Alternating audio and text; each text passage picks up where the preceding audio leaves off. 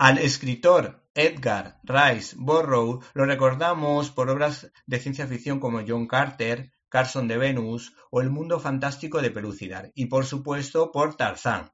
Muchas han sido las versiones cinematográficas que se han hecho del mítico personaje creado por el mencionado autor, que podía leerse en un principio en novelas PAL, es decir, novelas por entregas.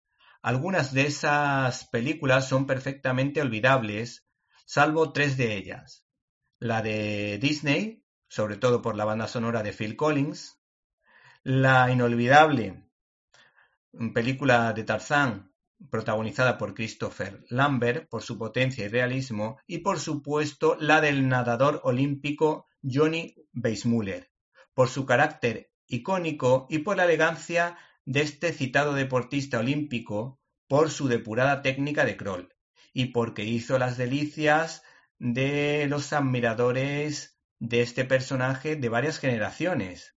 Y que habría que agradecer fundamentalmente a la etapa de Pilar Miró que nos hizo amar el cine clásico a las personas y a los niños que vivíamos en los 80 y en este caso eh, también trajo pues precisamente las aventuras de Tarzán una saga que tuvo muchísimo éxito y sobre todo también nos acordamos de este personaje colgado en las dianas y haciendo un grito poderosísimo, que fue creado por los especialistas de sonido de Hollywood.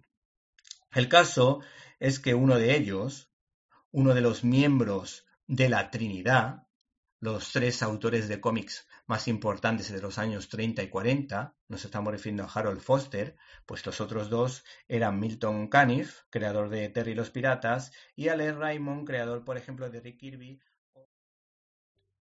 ¿Te está gustando este episodio? Hazte fan desde el botón Apoyar del podcast de Nivos. Elige tu aportación y podrás escuchar este y el resto de sus episodios extra. Además, ayudarás a su productor a seguir creando contenido con la misma pasión y dedicación.